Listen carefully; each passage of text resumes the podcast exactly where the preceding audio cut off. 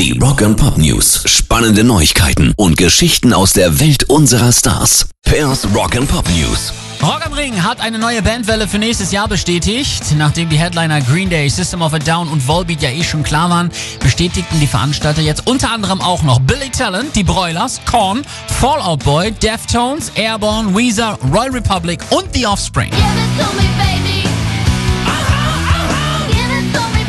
Der Tickettausch für Rock am Ring und Rock im Park ist noch bis zum 30. Juni möglich. Inhaber der Weekend Festival und Tagestickets sowie Camping- und Parktickets können sich unkompliziert über eine Online-Plattform den Umtausch für 2021 bestätigen lassen und ab dem 15. Juli startet für alle Karteninhaber, die ihr Ticket nicht tauschen wollen, dann die Ticketpreisrückerstattung.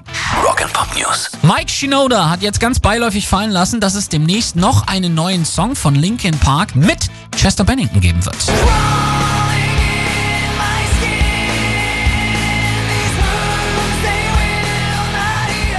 Friendly Fire wurde im Zuge des letzten Werkes One More Light aufgenommen, schaffte es aber nicht aufs Album. So, und jetzt sage ich euch mal ganz ehrlich, das ist doch Mist.